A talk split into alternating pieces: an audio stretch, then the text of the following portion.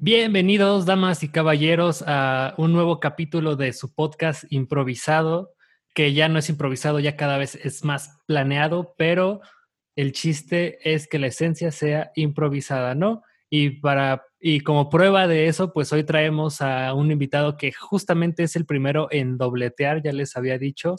Josué, ¿cómo estás el día de hoy, compañero? ¿Qué andas, Mau? Todo bien, todo bien, aquí andamos. ¿Qué se siente ser el primero en, en dobletear en el, en el podcast? Pues me siento halagado, ¿sabes? ¿Cómo te, la, ¿Cómo te la pasaste en el primero? ¿Cómo te viste? Pues estuvo chido, me gustó, me gustó bastante. Espero que la gente también, en especial porque llegamos a momentos bastante íntimos y reveladores. Le, le fue bastante bien. En promedio, o sea, eh, hay, hay, hay dos opciones. O tienes muchas visitas, bueno, tres opciones. O tienes este, buena retención o tienes muchas visitas y buena retención. Eh, el tuyo tuvo buena retención, no, no, tuvo tantas visitas porque no eres tan popular, pero la gente se lo echó. Y, y, eso, está, eso está más chido. Es mejor en este aspecto calidad que cantidad. Bueno, gente, está bien, siguen así. Uh -huh. Ánimo. Entonces, pues no hay que bajar de ese, de ese nivel, ¿no? Pues sale Mister Popularidad. hay que empezar. Es que, ¿tú, ¿tú eras popular en la secundaria? Fíjate que no sé, porque, o sea, o sea, sí me conocían las personas, pero no era así como que me juntara con la gente bien de la secundaria, ¿sabes? Es que era, estaba muy chiquita, o sea, todos se conocían, ¿no? No estaba chiquita. La secundaria sí estaba chiquita, era, una, era un reclusorito. No yo siento que sí estaba como bastante grande. Digo, en comparación al colegio La Luz, bueno, a comparación de, ese, de del CCH, CCH Sur, ahí nadie era, bueno, ahí sí había gente popular, pero ahí sí. Sí, sí había gente popular. Ahí yo, ahí creo que ninguno de los dos éramos populares, éramos raritos. Sí. Aunque yo sí me llegué a sentir como en muchos lados, ¿sabes? Sí. En especial por un, por un vínculo muy en común entre los CCHeros. Hey. Pero sí, o sea, estoy seguro de que si hiciera un podcast con alguien muy popular así de, del CCH, o sea, igual no diría nada interesante, pero tendría muchas visitas. Bueno, sí, pues sí. Bueno, ese, esa es la, la reflexión. estaba, estaba viendo hace poquito que eh, has estado subiendo bastante contenido, ¿no? Sí, pues ya un poquito más hay que poner a trabajar los algoritmos. Pero no mames, me siento como bien seco, ¿sabes? Como que tratar de administrar varias páginas y de distinto eh, contenido, como que sí, sí te seca un poquito el coco. Pues es, el, es el trabajo, pero he visto que tu mayor éxito son tus, son tus bebidas alcohólicas. Es lo sí. que más éxito La tiene. gente le gusta ver los cócteles. Te iba a preguntar, este, ¿esos tú los inventas o los ves o ya no, alguien te los dijo? No, pues ya la, la, vida te curte. Bueno, ya sabes, a mí, a mí, siempre me ha gustado como cocinar y preparar bebidas, cosas así. Y, y justamente, pues sí, he leído un poquito de... Veo mucho Food Network, por ejemplo. Ok. No, veo así como canales de cocina, bien señora. Sí, pero aparte tienes una forma bastante irreverente de hacer tus cócteles. Por ahí hay otro, pod, hay otro podcast, bueno, no podcast, más bien live, que lo vamos a hacer podcast, pero hemos estado haciéndolo en, por Facebook y decimos horóscopos, damos recetas de cócteles, me saco el culo y, y e insultamos a las personas. La gente ¿Has... le gustan los insultos. Sí, y a veces. Los, los culos, eh, bueno, es que en ese, en, por ejemplo, hay gente que envía stickers muy chidos, Josué envía muchos stickers, pero no chidos. Entonces, de, de repente te llega así un sticker y sí ya, cuando veo, ya cuando veo que es de Josué digo, ay, ¿ahora qué va a ser? Pero ¿has, has, has eh, incrementado tu consumo de alcohol en esta cuarentena debido a ese contenido o ya estabas acostumbrado? No, no, más bien, más bien eh, le he bajado. ¡Hola, borgo! más bien le he bajado. Es que pues si antes iba como a, pues, cada semana, ¿no? Ah, qué, qué, eh, qué, bueno que, que ya lo haces como más para fines lúdicos y de, ¿cómo se llama? De aprendizaje, por así decirlo. También vi que subiste un, no sé si fue un extracto, te que quería preguntar, ¿subiste un extracto del podcast pasado en video o lo grabaste aparte y traías la misma ropa? Sí, ah, no, no traía la misma ropa, la ropa era distinta, pero es que... ¿No, era la playera azul o, o cómo? Sí, era de Pugs, es mi camisa de Pugs. Ah, sí, porque vi que también subiste un fragmento de algo que dices en el podcast, pero también como que dices esa parte muy puntual, pero ya con una cámara y eso, como viendo hacia sí. la. Sí, pues aquí la tengo. que la, ah, te estás grabando ahorita. Sí, aparte. Ah. Es para sacar los nuggets y pues para que la gente también se anime. Digo, al final a veces no tenemos gran cosa que decir más que hablar de nuestras camisas de Pugs y lo popular que no fuimos en la secundaria. Entonces, todo, todo aporta. Eh, por ejemplo, el último podcast que grabé fue con Centeno. Y ah, el buen Centeno. Ajá, y, empezó a salir todo así bien oscuro de, de, que. 43? No, no, no, empezaron a salir cosas muy oscuras de, de, sus procesos creativos con su banda, de que no lo dejan y que en cinco años no habían hecho nada. Y, empecé así como, no a regañar, pero así decirle, güey, es que pues, no manches, este, te dejas influenciar demasiado, te están, te están como mermando tus, tus ideas y, y, se comprometió a que iba a sacar una, una canción el primero de, de junio. Ya lo comprometí a que sacara una canción. ¿Tú, no, pues está muy bien. Porque, mira, te quería preguntar algo rápido de eso. Él me decía que, pues, él podía grabar muchas cosas, pero no podía grabar una batería y eso era de las cosas que no, que lo, que lo, que le impedían hacer su, su trabajo, sus, sus proyectos y que aparte pues tenían que invertir mucho en un estudio.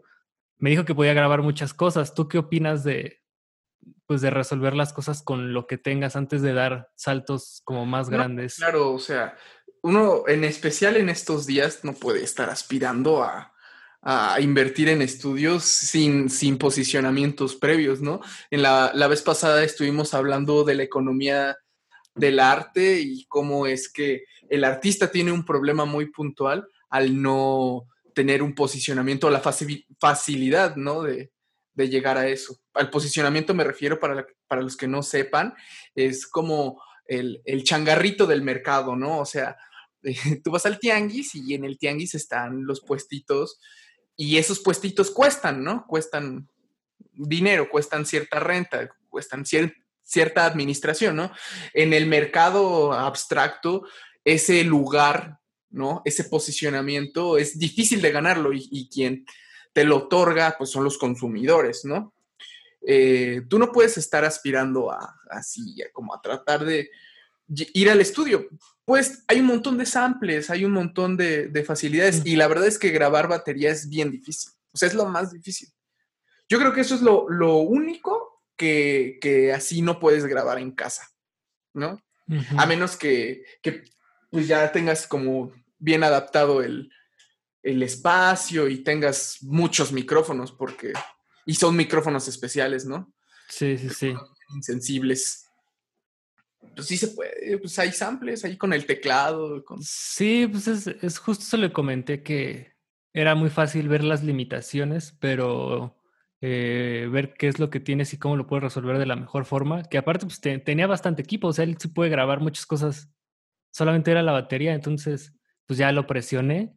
Y, y como está grabando la canción, estoy haciendo yo una, una animación para la, la canción y, y, estoy aprendiendo a animar, ¿cómo ves? No sabía animar y ya aprendí a... Oye, pues también ayúdame, ¿no? Ahí tengo una buena sorpresa para una versión microtonal de una canción bien curiosa. Hice un este... Pero nada más de que hago un monito, haz cuenta es un monito tocando la guitarra y nada más mueve sus bracitos. Este, nice. y, parpadea. ¿Y cuándo vas a hacer a, a, los bebés bailando cumbias? Ay, no sé. Es que ya, ya, es, ya es 3D. Pero pues estoy, la gente que está escuchando, no, no estoy drogado ni marihuano ni nada, es que em, pues me levanto muy temprano porque tengo clases todos los días, pero terminan las clases, como y me duermo toda la tarde y ya me levanto en la, en la tarde noche para grabar los podcasts cuando tenga que grabarlos. Yo no puedo dormir nada así en la tarde. Yo, me levanto y ya. Yo más bien en la noche ya no puedo dormir. Pero me llegó justamente un, un, lo que le conocen como bomberazo, que es como un trabajo así de último momento. Y, y estuve toda la tarde haciéndolo y era, era un green screen, o sea, tenía que pues, poner cosas atrás de la pantalla verde. Pero los que saben de esto estaba mal grabado, entonces pues ahí me ves moviéndole ahí casi casi cuadro por cuadro para que pueda machar. Entonces, pues la, la, vida de, como ya lo hemos platicado, la vida de, de, los artistas no es un lujo, hay que tener un trabajo que te dé dinero y otro que te dé placer. Sabes, eso está, eso está bien interesante. Ahora que lo recuerdo, eh, dentro de toda la gestión cultural, yo creo que ahí hay una, una, una disputa que podemos como abrir, ¿sabes? Esta disputa consiste en lo siguiente, o sea, si yo, yo voy, ¿no? Y, te digo, oye, Mau, este, quiero que me hagas un cortometraje, ¿no? Tú me vas a decir, bueno, ok, va, sí. ¿Cómo vas a conseguir el dinero, no? Para, para todo, todo el equipo, todos los actores, ya sabes. ¿Cómo lo conseguirías si no eres millonario, si no eres rico? Pues hay, hay de dos sopas, o tal vez tres. Una sería intentando meter convocatorias a fondos gubernamentales. Dos sería el crowdfunding, el famosísimo crowdfunding. Y tres sería picharlo para que un para que la iniciativa privada te dé el dinero. Esas serían las tres opciones. Como las más. tres opciones, claro. Pero también existe una opción, bueno, dentro de, del cine es mucho más caro. Mm. Pero, por ejemplo, en el teatro se da mucho que montes cosas muy comerciales. Y en la música también, ¿no? Músicos de jazz, ¿no? Que tocan así en como grupos pop y eh, saludos allá al maestro Miguel Ordóñez que ha tocado con Emanuel Mijares. Saludos, máximo respeto. y bueno, o sea, es, es un gran músico, pero pues ha tocado igual con Paulina Rubio y cosas así. ¿no? Slash tocó con Paulina Rubio. O sea, Slash ya era comercial, pero todavía tocó con Paulina to Rubio. O sea, no manches, tres veces más, ¿no? Sí, sí, bueno, sí. ahí en ese, en, en ese caso yo creo que Paulina Rubio, los productores de Paulina Rubio se acercaron al Slash para jalar más gente. Es que creo que eran de la misma allá. disquera. Oh, ok, bueno. Ajá, pues han de estar con Universal, Sony, algo así de, debieron de haber estado. Sí. Y... Y en esa época Slash pues ya no era nadie, güey. Entonces, bueno, ya estamos desviando del tema, pero... Luego hablamos de Slash. Para el caso es que, es que uno como, como músico, como teatrero, es muy fácil fondear a veces eh, proyectos como más serios, porque tienes uh -huh. la oportunidad de entrar en el entretenimiento, ¿no? En el cine yo creo que podría suceder, no, pues que acá aceptes, no sé, hacer No Manches Frida, Frida 4, ¿no? Y ya con ese ah, nivel, pues, ah, sí, justo. Produces algo más, ¿no? Eh, eh, pero, o sea, tú dices, bueno, ese trabajo es el que te deja dinero y el otro es el que te da placer. Mm, no lo sé, ¿sabes? Yo no me siento con muchos ánimos de montar Peppa Pig, musicalizar Peppa Pig, el, invertir en las botargas y pues sí, van a ir un montón de morros y familias y así, pero no estás, realmente no hay un beneficio, no hay como una retroalimentación de público, ¿sabes? Porque el público simplemente no, no, no entiende que existe un contenido muy, alter, muy alternativo y que le puede dejar mucho más, ¿no? Sí, es que en el caso de, por ejemplo, de hacer No Manches Frida, bueno, sí, sí tienes razón, te dan te pagan y ya con eso puedes hacer más, más películas tuyas. Eso, eso lo hace James Franco, hace películas muy comerciales y con lo que gana se avienta sus películas super indie que ya no le importa si recupera o no. Que eso ya también es tener un, un nivel de conciencia de desprendimiento del dinero muy cañón, ¿no? O sea, bueno, no sé. O tal vez tiene pues tanto sí, que no, no todos... le importa perder. Ajá. Claro, claro. O sea, también vete, vete tú a saber. Uh -huh. Para el caso es que no está dejando tampoco nada bueno. Sí, no. ¿James Franco? ¿O quién? ¿Con No Manches Frida? No, James Franco no hizo no Bueno, no sé, no sé, no sé qué hizo ese güey, ni siquiera sé quién es, pero. Jay, o sea, te voy a decir quién es y lo vas a ubicar luego, luego. James Franco es el duende verde de las primeras de Spider-Man. Oh. El hijo del duende verde. Ah, ok. Sí, sí, sí. El, el otro es este William Dafoe. Ah, no, ese, es, ese es, este, ese es Spider-Man, Tobey Maguire. Es que Sam Raimi es un gran director. Pero ahí de lo que decías, es que está cañón. O sea, eventualmente, es que te diría que tienes que empezar así y ya después haces tu trabajo y ya haces de lo que te encanta, pero casi, casi siempre vas a tener que hacer. O sea, los hermanos Cohen hacían publicidad. ¿Me explico? O sea, que hace publicidad. O sea, entonces pues yo no me voy a poner de fresa porque tengo que hacer el chroma key de un güey que está dando noticias. Entonces... No, pues claro. hay, tiempo, para todo, creo. Hay tiempo para todo, pero no hay beneficio, ¿entiendes? Ese es... Económico. Eh, solo, pero, es, pero es, es, que no solamente debe de existir eso, ¿no? Digo, sí estamos bien pobres los artistas, no manches, está bien, cañón, está, bien cañón entre comillas, ¿no? Porque este, tampoco está así tan trillado en el mundo real de que no, pues estudias arte te vas a morir de hambre, o sea, tampoco. No, no, no, hay muchas formas de, darle la vuelta. Pero sí existe una, un, sector, ¿no? De, de, artistas, en especial jóvenes, que pues de plano no haya la manera, ¿no? Yo creo que más bien no, es que no haya la manera, creo que no se abre la ventana de posibilidades que hay porque pues, tienen muchos estigmas de que el, arte vive, el artista vive del arte y a veces no es cierto, vives muchas veces de otras cosas. O sea, los cineastas viven de, viven de publicidad. mira, te, voy a ser honesto, hay, hay, trabajos que me han llegado a mí que no son cosas que yo quiera hacer, pero me han gustado. O sea, también, también no todo es malo, ¿no? Eh, pero e, eventualmente llega, llega a aburrir. Me acuerdo cuando iba a conciertos a grabar los, los performances de los músicos, bueno, de los artistas ahí cantando. Uh. ¿En dónde? Este, me tocó ir varias veces a, Hidalgo, ahí a, Pachuca, a, las ferias que hacen ahí de que son muchos días y cada día cierra un artista diferente, ¿no? Me tocó una vez Pepe Aguilar, me tocó una vez Matiz. Y fue divertido en su momento, o sea, estuvo cagado, pero pues no es algo que me gustaría hacer mucho tiempo. Pero a lo que voy es que no, no me disgustó y siempre que tengo que hacer cosas de publicidad y eso ahí sí es como que chingado, pero pues bueno, eso es lo que lo que hace, lo que da para los micrófonos, ¿no? Porque, para poder hacer mis proyectos indies, ¿no? Y ya eventualmente, pues te van a tocar hacer cosas que más te gusten. O sea, los güeyes que hicieron, no sé, los güeyes que hacen videoclips, a mí me encanta hacer videoclips, güey, eh, eh, independientemente de me guste o no la rola y, ahí ya puedes aportar, ¿no? Es que tanto te dejen a ti aportar como artista, ¿no? Porque en otro, en estos ámbitos de publicidad estás 100% sujeto a lo que te diga el cliente y siempre es gente que no entiende a veces cómo funciona, cómo funcionan las cosas y, y es una lucha ahí de un, estira y afloja a ver si te dejan hacer o no. Y es lo como dice mi profe de montaje, Coldo, tienes que aprender a tragar mierda. O sea, así, así es. Sí, sí, sí. Pero pues bueno, mira, por lo menos estoy terapiando. Por lo, menos en ese, ah, pues la terapia es buena, hermano, la terapia es buena. Vayan a terapias, por favor. Y eh, pues por lo menos tienes una, una, concepción como mucho más clara, ¿sabes? En el sentido, bueno, tienes que hacer cosas que no te gustan y... Pero a lo mejor, no sé, creo que existe un camino.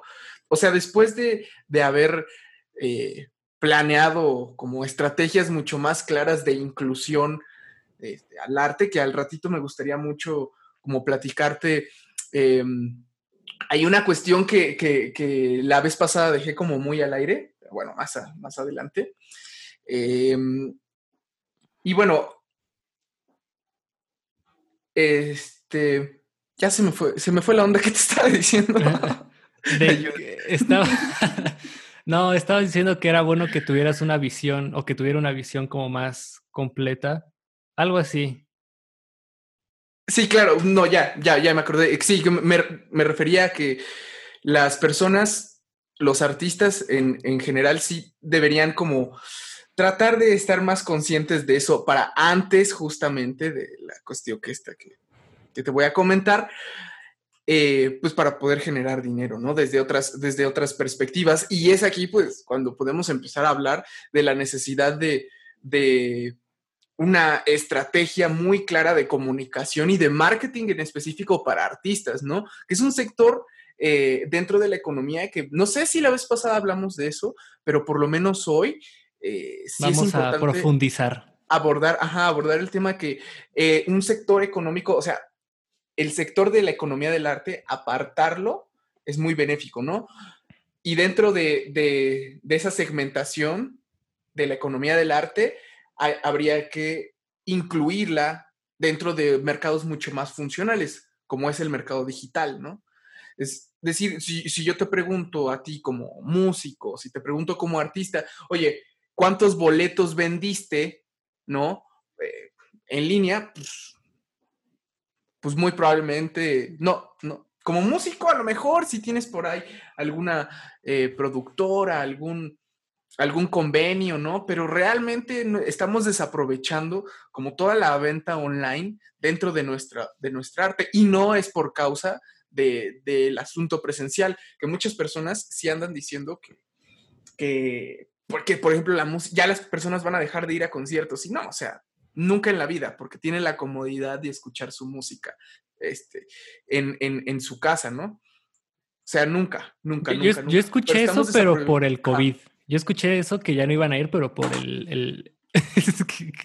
Me cayó la cámara. yo, escuché eso de que, de que iban a dejar de haber conciertos, pero por, por el COVID. No, bueno, pero desde antes, desde antes del COVID, mm.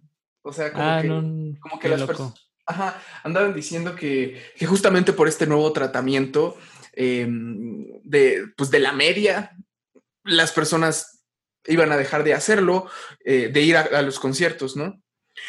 Pero pues realmente no. O sea, estamos desaprovechando muchísimo eh, una gráfica que, podemos plantear de esta manera, ¿no? Eh, de este lado, del lado derecho, tenemos a la Kim Kardashian y de este lado pues tenemos al, al Mau, ¿no? El pobre artista independiente, que tiene muchísimo talento, pero no, no, y todo su contenido es de una calidad así mil veces, más de mil veces superior al de la King, ¿no? Pero la Kardashian, o sea, pone una historia de Stormy y le da tres millones de veces la vuelta a la historia del pobre Mau, ¿no? Que, que pues, es una publicidad bastante, bastante pobre en, cuanto al impacto, ¿no? Entonces, eh, ¿cómo, nosotros podemos colocar nuestro tipo de contenidos en las redes? Hay muchísimas, muchísimas maneras de hacerlo, ¿no? ¿Por qué? Porque la gente está... Eh, en, principio, la gente busca que, le des algo, ¿no? Y, y, ese algo es tu contenido, es tu obra, es, tus pensamientos y, esos pensamientos, transmitirlos, te pueden dar, es, te pueden dar mucho eh, mejores resultados, ¿no? El chiste es que hay que difundirlos de la manera que sea, pero hay que difundirlos. Cada quien tiene su manera de decir las, eh, las cosas, no, no podemos llegar a decir, este, no, bueno, es que te tienes que vestir de esta manera y tienes que hablar de esta manera o tal. O sea, a lo mejor sí, si quieres tener mucha más efectividad, pero esto no es la tele, ¿no? También es, es como un poquito desnudarnos nosotros, que es la ventaja que nosotros como artistas tenemos, ¿no? Ese, ese contenido. En fin, em, ánimo. Recuerden que algún, algún este, figura muy famosa dijo alguna vez, la voz nadie te la puede quitar, aunque te amordacen. Entonces... Es un pendejo ese güey. No, pero se está Pero aquí, aquí hay algo muy cañón porque mucha gente puede pensar, o lo primero que puede pensar con esto de marketing digital para artistas es como, o sea, quiero subir mi, mi sencillo, mi rola, mis videos, etcétera. Sí, no, eso no es ¿Cómo hago, cómo hago que llegue a más gente, no? ¿Cómo, cómo me hago, cómo hago crecer mis suscriptores? Tú, eh, tú no te refieres a eso. Claro que me refiero a eso, y eso no es marketing. ¿Eso qué es? Eso es subir historias, eso es utilizar Facebook, eso es compartir tus cosas y ya. Pero, hay, pero es que, pues, el factor es de que, pues, muchos proyectos llegan a tener un millón de suscriptores y otros con la misma constancia tienen 100. ¿Cuál es la diferencia entre... La diferencia es a veces el azar, ¿no? Estamos muy sujetos a eso. Eh, eh, el azar está muy, muy cañón. Pero lo... Pero también existe una planeación y todos estos proyectos que pues han, eh, han resultado, ¿no? Que han evolucionado y, tal vez no de manera así como exponencial, ¿no? Sino como progresivamente, pues es, es porque están conscientes que, o por lo menos inconscientemente conscientes, que hay que contar una historia, ¿no? Y dentro de esa, de esa historia, dentro de esa narrativa, em, existe una congruencia, ¿no? Y esa congruencia es muchas, muchas veces muy fácil de comprender. Si te das cuenta, o sea, los proyectos como grandes y tal, pues son como fáciles de comprender, ¿no? O sea, hay obras de teatro que son súper complejas, que tienen como propósitos así bien, como muy extravagantes y que tienen que, y que, tienen que ver así con, con el inconsciente y, resuelve tus problemas por medio del teatro, pero pues no manches, o sea, está bien difícil. No puedes resolver tus problemas así normal, yendo a terapia, drogándote o haciendo cualquier cosa, menos con el teatro. Está, está también muy difícil de, de, comprender, ¿no?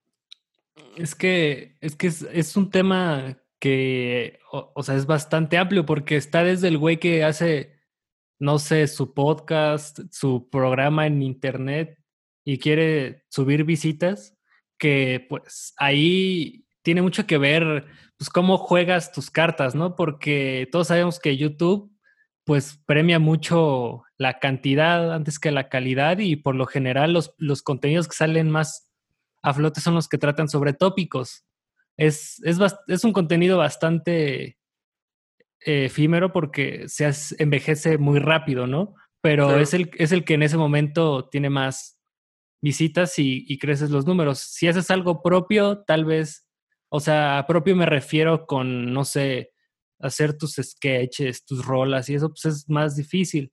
Y, está, y están también pues estos, este tipo de proyectos que son una obra de teatro, no sé, este, un, concierto, un, algo así, que pues ahí depende más, creo que sí, de una estrategia de planear como toda una experiencia y creo que tiene que ser mucho más selectivo, o sea, como es, o sea, hay, hay, hay demasiados matices ahí que, que, juegan a favor o en contra, pero creo que tiene que ver mucho con la naturaleza del proyecto, ¿no? Te has especializado tú en, alguno y, puedes como, no sé, compartir lo que has aprendido.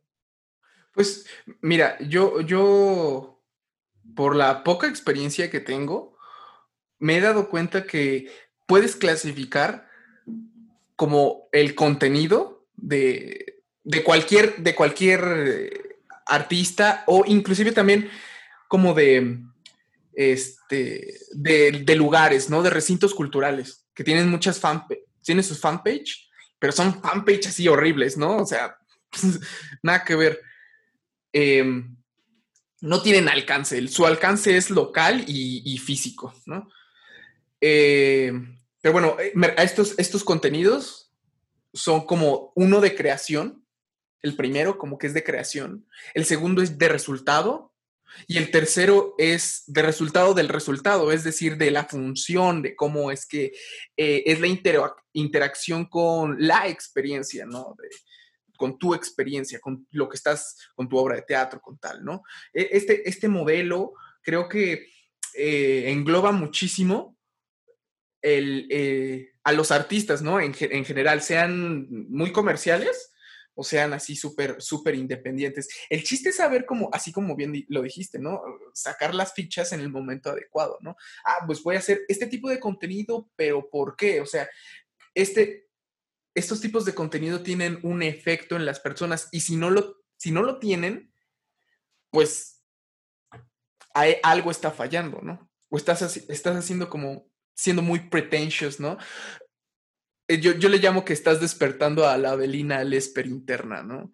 De, los usuarios de, redes. Y bueno, como poniendo un poquito aparte el azar de los algoritmos de cualquier red social, ese impacto de contenido, o sea, es el que, ese, es el que va a, a diferenciar si tu contenido si va a ser atractivo, ¿no? Y, o, si no. O, si simplemente... Va a ser uno más. Va a ser uno más, exacto. Es que ahí, ahí depende eh, mucho de ya metiéndonos, pero a la parte creativa, ¿no? Porque pues para que tu proyecto funcione, pues tienes que hacer primero un buen trabajo y es muy difícil hacer eso porque ahí no hay atajos, no hay secretos. O sea, es, es eh, eh, ¿cómo es? Error, práctica, ¿cómo es? Prueba y error hasta que, hasta que va, hasta que pues vas teniendo algo que va funcionando. Pero sí, o sea. No, ah, sí, sí, sí, sí, sí. Dime, dime. Que digo que también, o sea, eh, aunque tú tengas un muy buen trabajo y tengas un muy buen concepto, si no eres capaz de transmitirlo, ¿no? No mames, una vez te voy a platicar, eh, en la empresa me tocó hacer una entrevista a un cliente. Eh, y él pues es un muy, había, era amigo mío, un gran músico, ¿no? Y pues yo lo veía como medio meco, ¿no? Como que no sabía qué, qué quería hacer, pero tocaba muy bien. Entonces dije, ok, pues vale, le voy a gestionar un proyecto, le voy a ayudar a hacer, a plantearlo, a hacerse una buena carpeta, ¿no? Así. Y, el día de la entrevista, o sea, como que, venía de bien lejos y así medio, medio acá rarito, ¿no? Con su libro de José Saramago. Y llega así a la casa, eh, le empezamos a hacer la entrevista, ¿no? Y, y le hicimos una pregunta, ¿no? Le dijimos, bueno, a ti tu proyecto ¿cuál sería tu ideal de público? ¿No? La cantidad de personas. Y nos dice, pues 10 o 100 o 1000. Todo el mundo quizá. La música es para todos. o sea, así como nosotros, bueno, y ahora qué anoto, ¿no? Todo el mundo. Así como, ¿cómo lo anoto? Entonces, pues y luego, fíjate, para colmo, eh, yo me tuve que, salir y, este, y le empieza a coquetear a una, a, una de, mis, de mis socias. Ah, er, es de esos güeyes que seguramente dicen, eres arte. Eres... Sí, sí, sí, sí. Y, este, y luego empieza a decir, no, pues es que Josué está bien frustrado porque, porque tuvo que dejar la guitarra y así les empieza a decir eso a mis socios. Ya, ¿qué le pasa? ¿Qué, crees que me dijeron? O sea, a los dos minutos que se fue me, hablaron y me dijeron, no, ¿sabes qué? Hay que darle el cortón a este cabrón. Y pues sí, le envié un mensaje y le dije, oye, ¿sabes qué? Nadie va a poder trabajar contigo. Chao. Ojalá ganes muchos concursos, ¿no? Pero pues no sirve de nada, ¿no? En fin, este... Pues, hay mucha gente muy desubicada. Él no era capaz de comunicar sus ideas, ¿no? Es más, creo que hasta llegó drogado, cabrón. Nada, es que entonces, bueno, es una entrevista de trabajo, ¿no? Y pues a todos nos gustan acá las sustancias de vez en cuando, pero digo... es lo que sí, no quiero agravar, agraviar a nadie que escuche esto, ni, ni, al propio Josué, pero, o sea, no se droguen, chavos. Sí, no, no se hay, hay tiempo para todo, pero... Solo tomen tequila. Eh, lo que les, lo que les funcione, cada quien... Pero sí, te digo, es, es como... Yo creo que para... Yo creo que es importante tener la naturaleza de tu proyecto para saber cómo vas a jugar tu, tu merchandising, ¿no? Y también tener en cuenta que eso lo haces con un propósito, porque, o sea, si, si haces algo para que la gente lo vea, eso es creo que una consecuencia de no tanto un objetivo. O sea, si tienes una obra de teatro y, y pues sí dependes de que la gente vaya, pues ahí sí enfócate en hacer una estrategia y obviamente, pues no vas a hacer una estrategia que llegue a Timbuktu cuando estás, no sé, güey, en, en Magdalena, en un teatro en Magdalena. Pues no, güey, o sea, eh, ubícate y... ¿Y qué estaba diciendo antes de eso? Ah, y si quieres visitas, puedes pagar en YouTube porque te hagan publicidad, pero no, es lo, es lo mejor. Creo que, creo que sí. Ah, creo que si eres o sea, si eres, con, para empezar a ser constante, ve mejorando poco a poco y, poco a poco te vas a ir de alguna manera eh, haciendo de un público, pero, pero no, lo, no lo veas como tu métrica de vanidad de que si funciona o no, porque como dijo Josué, o sea, eso, eso se lo dejas mucho al, al azar. Entonces, eh, enfócate en hacer bien las cosas y también si ya llevas mucho tiempo y ves que no hay nada y, lo que hay es malo, pues también tienes que tener la mente lo suficientemente abierta para, ajá, exactamente para replantear. Sí, no aferrarte. Eso pasa mucho, eso pasa mucho. Eh, en, yo les he dado a mis clientes como varias conferencias así para, este, pues como de marketing, bueno, para, para todo enfocado a artistas. Y, y, pues algo, ¿no? Que hablamos mucho es, pues, oye, hay que despegarnos de nuestro ego, ¿no? Y digo, está bien tener tu ego porque dices, ok, fíjate, yo, yo en mis ensayos con el coro, pues obviamente no puedo estar así como súper pasivo. Tengo que decir, oye, no lo estás haciendo bien. A ver, otra vez, no, no lo estás haciendo bien y los tengo que callar si lo están haciendo mal, ¿no? Entonces, eh, eh, en, este, en este caso sí hay que tener, en el trabajo hay que estar bien posicionados, ¿no? Bien firmes. Pero a veces sí, dices, oye, no, no está funcionando.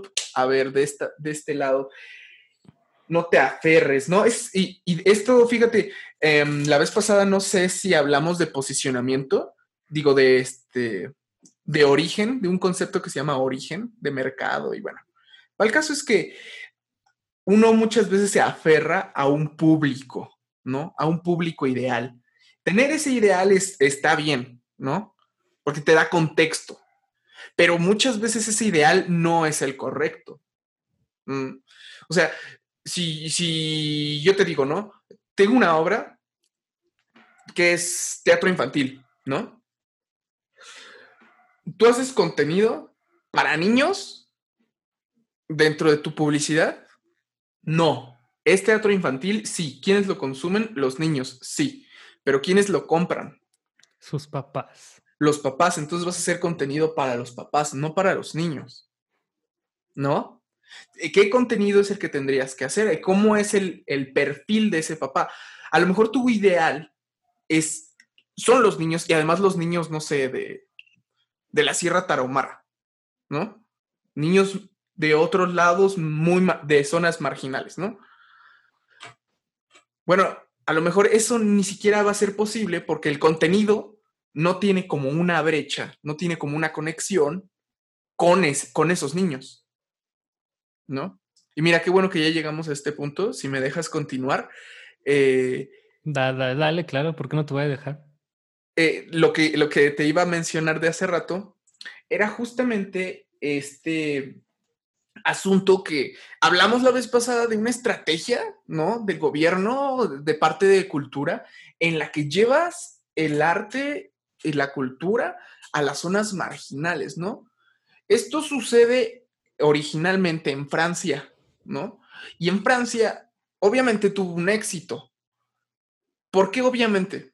Porque en Francia están las personas, este, no importa su, estrato social, las personas están bien eh, como, sí, están ubicadas, ¿no? De que son franceses. El mexicano no. El mexicano está súper confundido. No sabe si es, si el, white mexican es como mexicano, es mexicano a veces, a veces no lo es. El, indígena a veces aspira a ciertas cosas y, desecha sus orígenes. Cuando no lo hace, las personas que aspiran a white mexicans este, los discriminan. O sea, es un revoltijo de identidad cañón. Por eso no funciona esa estrategia. Eso, es lo que debes de hacer? Eso de los franceses sí lo, sí lo sabía porque en las estadísticas esos güeyes, aparte de que, o sea, en México el porcentaje que tiene que haber de cine nacional en las salas es como del, no sé, no, no me acuerdo, punto que es del 15-20% y en, y en Francia es como del 60%, ¿no? O sea, esos güeyes son, esos güeyes son muy, muy así. Sí, sí, sí. Bueno, pues aquí esto es, esto es, yo no hablo de problemáticas nada más, yo también hablo de soluciones y otra solución, ¿no? La vez pasada hablamos que es, una solución es aspirar a públicos jóvenes, ¿no? Ir sobre los públicos jóvenes. Pero otra solución es empezar un tratamiento de contenido dentro de las comunidades, es decir, no llevar a Ecatepec el arte, es fomentar la cultura y el arte dentro de Catepec. O sea, que, se, que produzcan ellos, que encuentren una identidad. La cultura implica identidad, ¿no? Eso, eso tendría mucho más impacto que llegar tú acá todo mamón, mira, es que es así. Y, y, si no te ven, ah, es que son, es que son unos pendejos, güey. O sea, no mames. O sea, obviamente ellos no saben, ¿no? Llegar con esa actitud. Claro, claro. O sea, tú dime, tú dime. A ver, ¿cómo funciona eh, bien fácil la educación aquí en México? O sea, en, en específico, las escuelas importantes, como las más importantes más bien, están aquí. O en Monterrey o en... O en... en las en donde hay ciudad. Exacto, ¿no? ¿Y qué pasa? Las personas, o sea, como que este es, este es el, el punto de escuelas, ¿no? El, aquí un, mi, bueno, para los que no me ven, hay un puntito, mi, pu mi puño, mi puño derecho y es la ciudad y el puño izquierdo es la provincia. ¿Qué pasa? ¿La mano derecha va hacia la izquierda o la izquierda va hacia la derecha? Eh, la izquierda va a la derecha. Claro, la provincia viene a, a la capital y es, y en esa transición. Se, se me hizo. Se, par, paréntesis, se me hizo bien difícil porque, como te estoy viendo en la compu, tu izquierda era la derecha, entonces me confundí, pero sí pude. Ya, perdón, te interrumpí. bueno, pues prácticamente sería, sería todo, ¿no? Y ahí, dentro de, de, de esta cuestión, motivar, ¿no? A, a, a, una creación de contenido muy, muy de, con identidad, muy original y no tratar de aspirar a algo, pues a veces uno, uno la caga, digo, a mí, me, a mí no me gusta, pero me da risa admitirlo, que, que sí me da risa, digo, me da vergüenza admitirlo que me da risa, pero si has visto, ¿no? Los TikToks tercermundistas, ¿no? o sea, eso es, ese es el colmo de, de, no, de pero... un clasismo y así. No, o sea, yo, yo, me, yo me metí, yo, yo me he metido a TikTok y es la, la, aplicación más desvergonzada en cuanto a clasismo que existe, o sea... Cañón, no manches, o sea, le estás dando feed a un mi rey que no tiene ni tres neuronas y te está diciendo cómo no ser naco. Está, o oh, no, es que sí, de, ese, de ese veras, es un reflejo. De veras. O sea, te quieres enfocar en los creo que por eso es bueno enfocarse en los públicos jóvenes porque son los que más están en peligro con ese tipo de contenido porque quieras o no, por alguna razón, eh, que, que, un güey te esté enseñando sus tenis, para esas personas llega a ser aspiracional eso, güey. Ten, tener tener tenis Nike, güey. Es como... Uy. Dime, di, dime, de qué, dime de qué sirve, no les estás dando identidad, no les estás dando, eh, estas personas creen que les estás haciendo un bien porque les estás dando propósito, porque carambas, no les está sirviendo de nada, nada más les, les, sirve a solamente unos cuantos para que se burlen de ellos, ¿no? Es un contenido de, de muy mal gusto y que vive dentro de nuestro inconsciente, ¿no? Sí, no, está, está cañón. Y sabes que también tiene mucho que ver que cada vez la gente eh, le, es como con la comida rápida. O sea, ¿cuánto dura un TikTok? 15 segundos, entonces la gente quiere eso, como e, el, el entretenimiento rápido, que no tenga Super, que pensarlo, claro. que no tenga que, que no, que no le deje nada, que no lo, que no lo cuestione, porque cuando ven algo que los, que los incomoda, prefieren dejarlo de lado e irse uh -huh. por lo fácil de consumir. Y es que así funciona, o sea, el cerebro está hecho para que no lo saques de su zona de confort. Por eso son tan difíciles las batallas internas para poder tener una vida creativa productiva, ¿no? Entonces, es, ah, es, es pues está sí. cañón. Pero a lo que voy es que también, o sea, justamente, pues no sé, un, un, güey está haciendo ahorita un festival de cine en TikTok, ¿no? Entonces, de alguna forma, pues es como intentar darle la vuelta al... Sí, claro. Porque Siempre no los... hay gente que ajá, lo va a hacer. Siempre Siempre no lo puedes censurar, o sea, no lo puedes censurar tampoco. O sea, no, ahí, no, ahí, no ahí, ahí está. No se trata, no se trata de eso tampoco. El chiste, el chiste es, es que, o sea, tú no vas a poder pelear con ese tipo de contenido, definitivamente. No vas a, no vas a llegarle ni a los talones si no ofreces claridad. ¿No? Si yo, fíjate, yo tengo un proyecto que está bien difícil, que si, que si llega a ser como masivo, o sea, ya, otro nivel, pero no lo es aún. ¿Por qué? Porque es bien difícil. Microtonalismo, o sea, la gente lo escucha y dice, no manches, esto está, esto está horrible, ¿no? La gente se quiere reír, ¿no? No quiere, no quiere escuchar esas cosas, esas cosas a tan, tanto tiempo. O sea, hay públicos específicos que sí lo van a hacer y ni siquiera esos públicos específicos. ¿No? O sea, te pones a escuchar una obra de, de, de Stockhausen, vas a un concierto de música de Oliver Messiaen y los músicos, músicos, se aburren también. ¿No? Son pocos los que realmente los llegan como a apreciar. Pues, ¿qué haces? Pues, oye, también no, no, no, no, no vas a forzar y haces tú tus cosas y algún día, ¿no? Es como, fíjate, ayer estaba viendo eh, un concierto de Queen y eh, así como de los primeros, ¿no? Y me voy a escuchar muy chaborruco, pero lo único que se trata, la verdad es que todo era sobre la música, o sea, solo trataba de música, ¿no? Y el Freddie Mercury se ponía como a improvisar una rola, este, no me acuerdo cómo se llama, la del profeta, creo, uh, viene en la Night at the Opera, eh, pero se ponía como a improvisar con loops y con sus voces, y no manches, o sea, está súper cool. La gente en, en, ese momento, yo me imagino así, ¿no? En los setentas ahí, pues medios hikes, ¿no? Con toda la experiencia de sonidos y ese con un carisma y escuchando solear, pues la guitarra, o sea, todo se trataba de eso, ¿no? Es una, una experiencia bien que se puede repetir, o sea, sí se puede, sí se puede repetir. Si las personas te dieran la oportunidad, ¿no? Es, a veces, a veces uno, uno se pregunta si si realmente está haciendo bien las cosas con esto, ¿no? Si realmente vale la pena dedicarle tiempo a, a aprender de marketing y, y bueno.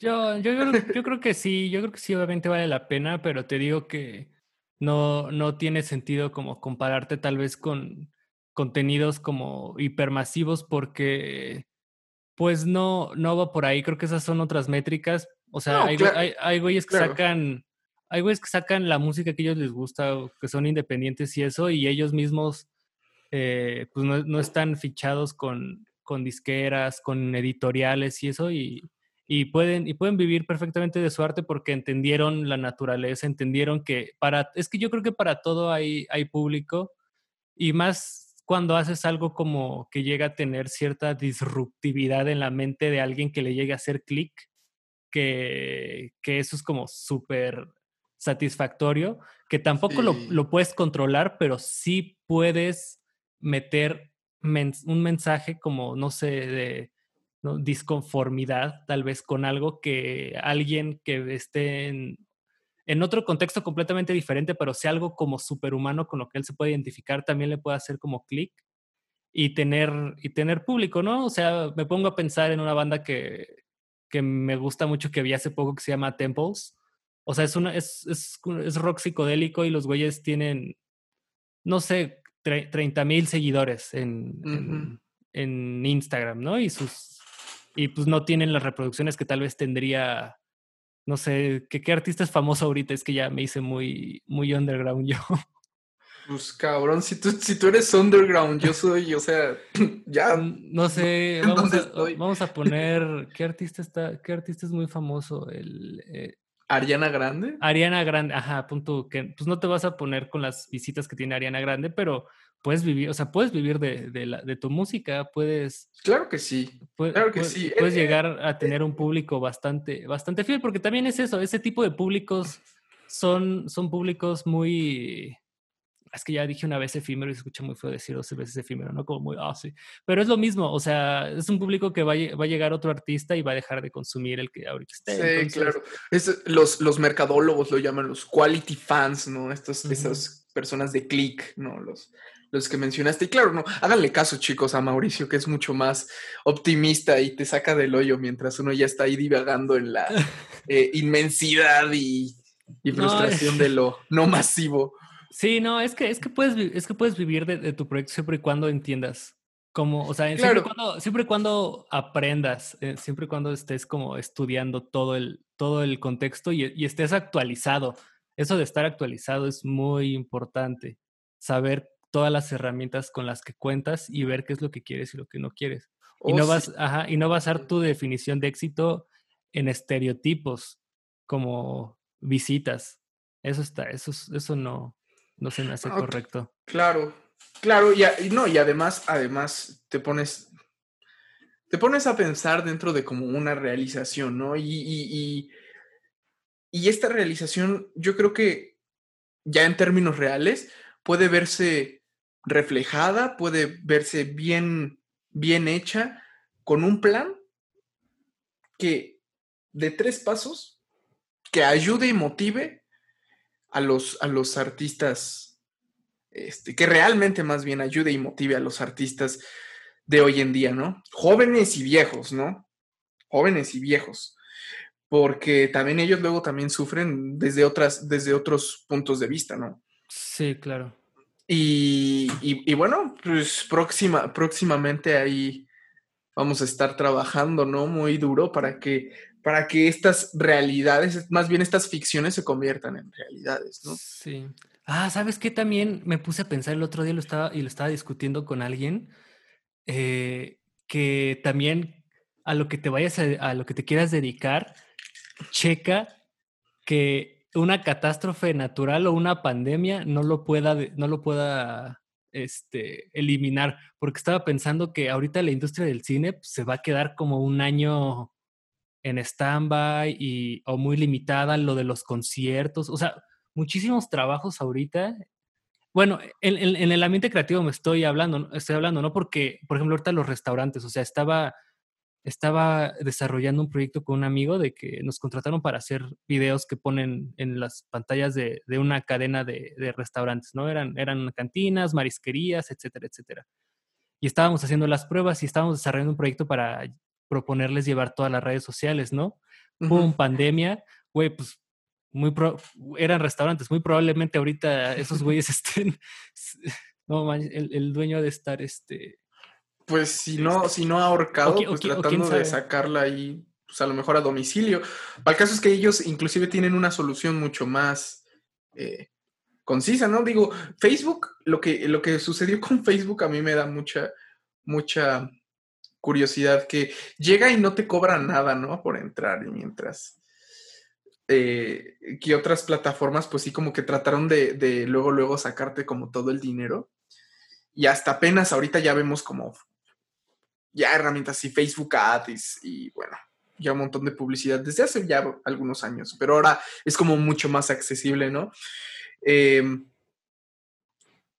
lo, que, lo que causa esto es que todo el contenido que nosotros hagamos, o sea, pues es gratis, es completamente gratis, ¿no? Las cosas que tú hagas y que requieren tiempo, o sea, no, editar, pues sí requiere un chorro de tiempo, ¿no? es que puede ser, porque también pues tú, o sea, yo podría ahorita hacer contenido de paga. O sea, podría subir este podcast y ponerlo como en contenido de paga. Ah, les voy a contar una historia muy curiosa. El otro día, el otro día ya recibí un mensaje por la mañana de, Josué, eh, porque me dijo que había visto el, podcast y que había visto los anuncios. Y le dije, sí, pues le, puse anuncios. Y, unos días después, me, muy profesional, él me, me manda un mensaje de que, oye, pues estaba pensando en que en que si monetizas con el podcast, eh, eventualmente tenemos que llegar a, un acuerdo. Y yo dije, pues, pues sí, solamente que le enseñé cuánto se gana en YouTube y ya no, me dijo nada. Creo que hasta me dijo, ah, pásame tu cuenta para depositarte. No, pero, o sea, pues puedes hacer un contenido de paga, pero bueno, para eso requieres tal vez un público más cautivo. A lo que yo, a lo que yo quería llegar es que sí, por ejemplo, si eres músico, pues tal vez tengas que aprender a producir tú la música para producir a alguien más. por ejemplo, o sea, yo, yo sigo en mi casa, pero sigo, o sea, me siguen llegando trabajos de, edición, o sea, si editas, ¿no? Y también, o sea, animar, por ejemplo, animar no requiere que de, de más gente, ¿no? El caso es que todo lo que puedes hacer desde tu casa encerrado tal vez sea una buena opción porque pase lo que pase, lo vas a poder seguir. Pues de esto más bien hay que, aprender, hay que aprender y retomar como todas estas técnicas y estas eh, costumbres, ¿no? Digo, yo, yo, a mí me, perdón Mauricio, pero a mí me recaga editar odio editar. A todo el mundo, todo el mundo odia editar. Bueno, no todo el mundo, pero mucha gente no le gusta editar. Me desespera un montón, y, pero bueno, luego hay cosas como curiosas. Por ejemplo, tengo un programa que que puedo tocar yo en mi piano y, y lo que voy tocando se va anotando así en una partitura. Mm, eso está, eso está muy chido. Pero para, para poder hacerlo, no manches, o sea, tuve que, eh, tuve que instalar no sé cuántas, no sé cuántos, este, como extensiones, plugins, y bueno, Sí, y aprender de MIDI y es que la parte de la, de la tecnología a veces es, es un, es un rollo dominarla, ¿no? Pero entre más lo ayuda. sepas. Sí, no, entre más lo sepas, Ya me más estresé. preparado estás. Sí, ya, ya. te- ya me estresé de pensarlo. Pero, pues, pues bueno, José, ¿con qué podrías concluir como con este, estos pensamientos que, que arrojamos aquí improvisadamente en el podcast improvisado? Vale, mira, pues bien improvisado. Eh, yo creo que al final para los, para los artistas sí nos queda un camino largo por mucho recorrer, bien trillado. Eh, pero no sé qué, no, no hay que quedarnos, ustedes personas, ¿cómo se le llaman a las personas que escuchan podcast y no son radio escuchas? Pod, podcast escuchas. Es que Podcast estudia- Podcaster escuchas, es, por ejemplo, los que lo hacen. Podcast escuchas. Di- podcast diles, escuchas. chavos. diles, diles chavos. Sí, diles Pues sale, chavos. Entonces, chavos, pibes, panas, lo que quieras. panas, homies, bros. eh, la verdad es que no se queden con las cosas trilladas, no se queden con las con solo las trivialidades. Estar conscientes de las problemáticas está súper bien, pero eh, proponer soluciones es de mucho, eh, vale mucho más, ¿no? Y, y por lo menos, o sea, de dos, de dos podcasts que llevamos mi amigo Mau Rojo y yo, Fernando Ibarra, ya tenemos dos conclusiones bien, bien claras. Acérquense a públicos mucho más jóvenes y fomenten la creación, fomenten la cultura, no la lleven a otros lados, fomenten su origen, ¿no? Así van a encontrar mucha más identidad. Y, es, y, este tipo de conclusiones de, nos están llevando a, a, caminos mucho más claros. O sea, ya, ya sabemos muchas, voy a volver a repetirlo, eh, problemáticas tan trilladas, pero hay un camino mucho más claro. ¿No? Y, ay, qué bonito es ser joven. Debemos de empezar la lucha, compañeros. Sí, la, la, neta, la neta sí. Yo creo que sí es necesario tener un, un, un propósito que vaya más allá de una consecuencia. Por ejemplo, consecuencia podría ser todo lo que tenga que ver con el espectador. Eh, una, un propósito es todo lo que tú quieras plasmar en, en tu obra. Entonces, toma, toma una decisión consciente para poder plas, plasmar una idea, ¿no? No te andes con neutralidades en estas épocas, no, no, son, no, no son necesarias.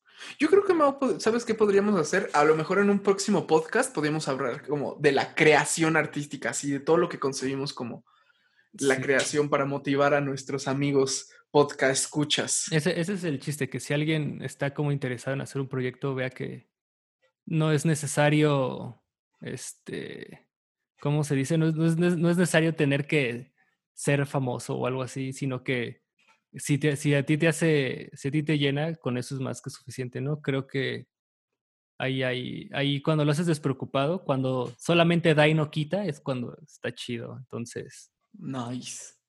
Entonces, pues yo creo que eso es todo. Eh, pues los queremos mucho a todos. Eh, cuídense. No. A la Y pues muchas gracias, Josué, por ser. no es cierto, por, sí. Por, do, por dobletear, ya te aventaste dos podcasts y pues Vamos por el tercero, sí, mi amor. Pues es que ya lo dije en un podcast, la idea de este, la idea de este proyecto era en un principio hacerlo contigo, pero pues está, no se pudo por, por la pandemia. Ya cuando se acabe, próximamente. Ya, próximamente ya podemos hacer uno que se llame, le, le ponga, le ponemos otro nombre, ¿no? Pero, pero pues todavía no sabemos. Entonces, pues cuídense mucho, compañeros. Oye, espérate, se te está olvidando algo. ¿Qué, qué, qué, qué, qué? ¿Cuál es tu nueva sección? ¿Mi nueva sección? He estado, eh, hoy estuve preparado. Ah. De la recomendación de película, ah, la canción ah, libro. Ah, perdón, perdón. Es que como ya lo había hecho contigo, se me fue. A ver, perdón, perdón, perdón. Uh, Uy, chavos. Es que si, pueden, si pueden comentar en Spotify, no sé, o en YouTube, no, no pero. Se puede lo... en YouTube, sí. bueno, si los, los que comenten en YouTube. Mau el distraído. Sí, no, es que les digo que es el sueño.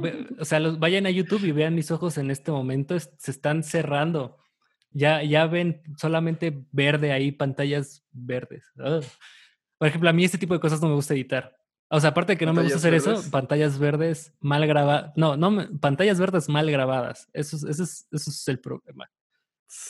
Este, es que, es, que ya, es que ya cualquier güey con una cámara piensa que si pone una pantalla verde y no, tiene que saber iluminar, porque pusieron pantallas literal, o sea, no, no pusieron una tela verde, pusieron una pantalla verde, entonces toda la luz salía verde y contaminaba de verde al personaje, entonces pues todo el personaje también se perforaba con, cuando hacías la, conversión. Entonces, hay una, en cine tuvimos una clase de pantalla verde, güey. O sea, es, es, muy importante. Pero bueno, ya, estoy, ya estoy divagando. dime, dime tus recomendaciones de esta semana. Vale, ahora sí. ¿Qué, era? Libro, película y rola, Libro, película y rola. Ajá. Vale. Libro, La fábula de José. Es de un cubano que no recuerdo su nombre, pero está bien cool. Trata de un sujeto que sin querer se hace delincuente y sin querer termina en una exhibición en un zoológico al lado del chimpancé y él como la especie del Homo sapiens sapiens.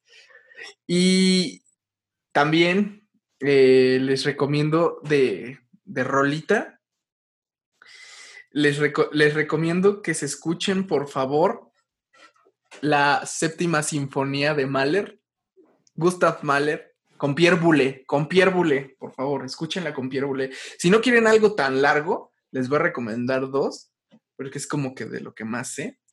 Escúchense, escúchense por favor una de las, son, de las sonatas de Pierre para piano, perdón, de los preludios, de los preludios, cualquiera de los preludios de Pierre para no salirnos tanto de contexto de interpretación. Y eh, de película también les, bueno, esa no estaba, esa no estaba preparado. Es que acabo de ver como, tuve una racha así de ver películas malas como gringas, así como de comedia. Pero bueno, creo que una película que a mí me fascina es Belleza Americana. Recomendación. Ah, sí. Un clásico de clásicos. Yo creo que de mi película favorita, si no es que mi película favorita. Ok, mira, te la voy a pasar porque siempre digo, no recomienden cosas como El Padrino, pero creo que Belleza Americana sí, sí califica para que sea, no es tan mainstream. Es muy buena. Sí, sí, sí. Algún, yo espero algún día que me, que me entrevisten y pueda recomendar cosas, pero pues es mi podcast, entonces la gente tiene que recomendar. Podemos turnarnos si quieres. no, yo te pregunto. No, pero. Pero te pregunto, te pregunto algo así como este, que no esperes. Sí, sí, sí. Obra de teatro o poema todo el tiempo estoy, estoy citando, este, o sea, todo lo que digo casi siempre son citas de, de, textos o de libros que, que he checado de, de, pura creatividad. O sea, si ahorita vas a mi escritorio, hay, o sea, me preparé para, o sea, me preparé para el podcast. El problema es que se me están acabando, en, bueno, no se me están acabando las ideas, pero se me están acabando las citas para verme interesante, entonces pues ya ni... Pues vas a tener que leerle más, papá. Hoy subí, es que se me acabó el dinero para el libro. Ayuda. Sí, es, aplica la ñera para los, para los que quieren aplicarla también. Eh, descárgate scripts, no el script, y la prueba gratis de un mes y en ese mes te descargas así un buen de PDFs, pero todos los que puedas. Hay partituras también. no, sí, hay, un no, es que, es que, ¿sabes qué? Mira, ya, ya me vale, me vale la, duración, esto puede durar lo que sea, es mi podcast. No, te, te, quería... No, es que, por ejemplo, hay muchos temas, por ejemplo, que me gustaría tocar, pero tal vez como este es un podcast que va mucho de invitados, siempre tengo que encontrar como un tema que vaya como eh, ad hoc con el, con el invitado, ¿no? Que sepa que él puede hablar de eso pero hay temas como muy específicos que son, o sea, son muchísimos que no he podido tocar, como por eso hay, hay un, hay un autor que es muy, que es muy bueno para este, este tema de productividad slash creatividad que se llama Steven Pressfield y hay una, hay un término que él, que él aplica que se llama Phantom Career, la carrera fantasma, que es como esa carrera que tomas cuando no te atreves a dedicarte a lo que realmente te gusta. Entonces tienes como que la sensación de que estás haciendo lo que te gusta, pero no representa un riesgo real. Entonces, pues el chiste, la conclusión es casi siempre la misma, da el salto al vacío y de verdad enfócate en, en lo que tienes que hacer. Entonces, me gustaría como ahondar en eso porque, eh, por ejemplo, en mi carrera hay, y, en, y no solamente en mi escuela, hay muchos que me ha tocado que en la carrera de cine hay mucha gente que quiso ser actor, por ejemplo, que quiso estudiar actuación, que quiso ser actor y pues no la armó. Y eso de que no la armó se me hace más bien como que se desesperó, tal vez. Entonces se metió a estudiar cine y entonces pasa, pasa bastante, ¿no? ¿Cuánta gente hay así? Eh, y es, sí, un montón. Pero es, bueno, son, son cosas como bastante interesantes que me gustaría, pero tal vez haga podcasts individuales algún día, así de 10 minutos, nada más como que dando un, concepto que se me haya hecho interesante y, ponerlo como en mi, contexto. Bueno, algún día, ¿no? déjenme, déjenme soñar. No, no, soñar no me, no me quita nada. Bueno, no es tan difícil, ¿no? O sea, lo, nada más lo grabo y ya. Pero sí, te digo, es este, me quedé sin dinero para comprar libros porque pues, ya, pues, pero tenía que escucharme bien. Este, oye, ¿no te pasa a ti que cuando lees en la computadora no puedes leer mucho tiempo? Se te, se te van así los, ojitos. No, el otro día, el otro día me estaba doliendo un buen el ojo y busqué en internet qué pasa con, con dolor de ojo y no manches, o sea, vi fotos de gusanos que. Cáncer de ojo que están aquí. Yo estaba súper traumado, pero ya me dejó de doler. No, nunca, busque, eh, nunca busquen sus síntomas en internet porque van, a, van a terminar con depresión o con pánico. Hablando de contenidos así, me acordé cuando veíamos la mazmorra de lo grotesco. ¡Qué asco! No entren ahí. Pain Olympics. no mames. ¡Qué asco! Somos bien idiotas porque... Pero pues bueno, este... Ya es la segunda vez que me despido. Me despedí hace como 15 minutos. Está bueno el chisme. Está bueno, Está bueno compas, pues. Ahora sí, nos vemos, banda. Hasta la vista.